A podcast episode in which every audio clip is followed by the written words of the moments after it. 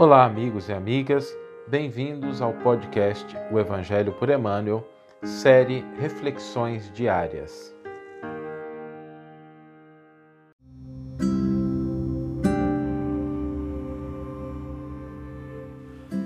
Episódio número 4 A frase para a nossa reflexão de hoje é: Se o discípulo não atende às diretrizes que servem à paz edificante, no lugar onde permanece, e se não aproveita os recursos em mão para concretizar a verdadeira fraternidade, seu reino interno estará dividido e atormentado. Com essa frase, somos levados a reconhecer que muitas vezes encontramos criaturas a desperdiçarem possibilidades e recursos, crendo-se desprovidas de condições de ajudar, servir e amparar. Tal concepção é certamente equivocada e desprovida de sentido. A posição em que nos encontramos, seja ela qual for, revela em si mesma a confiança de Deus em nós para que façamos algo dentro das possibilidades que nos são confiadas. Negligenciar a tarefa que a vida nos oferece é abrir portas ao desequilíbrio e à frustração. Por isso, observemos com a lente da boa vontade as circunstâncias em que estamos inseridos, e elas nos revelarão a parte que nos cabe na obra do infinito.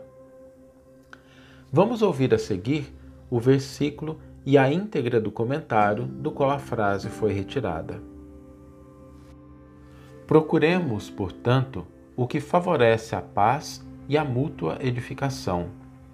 Romanos, capítulo 14, versículo 19. Comentário intitulado no reino interior. Não devemos esperar, por enquanto, que o Evangelho de Jesus obtenha vitória imediata no espírito dos povos.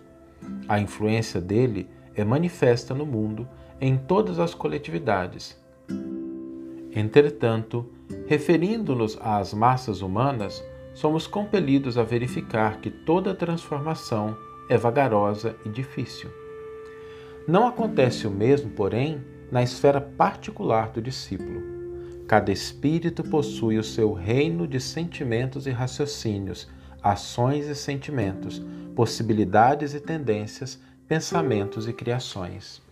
Nesse plano, o ensino evangélico pode exteriorizar-se em obras imediatas. Bastará que o aprendiz se afeiçoe ao mestre. Enquanto o trabalhador espia questões do mundo externo, o serviço estará perturbado.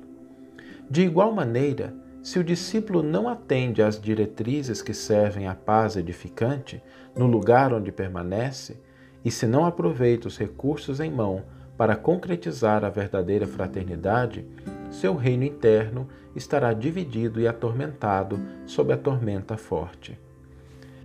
Não nos entreguemos, portanto, aos desequilíbrios de forças em homenagens ao mal causados pelos comentários alusivos à deficiência de muitos dos nossos irmãos, cujo barco ainda não aportou à praia do justo entendimento.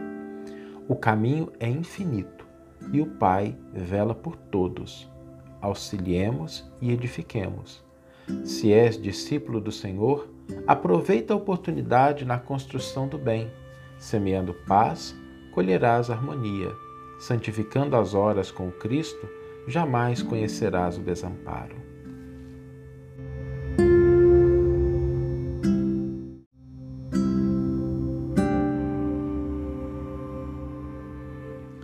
Se você gostou desse episódio ou acha que ele pode ser útil a alguém, compartilhe-o. Se tem interesse em saber um pouco mais sobre o Evangelho comentado pelo benfeitor Emmanuel, siga-nos na página do Facebook www.facebook.com barra o Evangelho por Emmanuel. Agradecemos muito a sua atenção.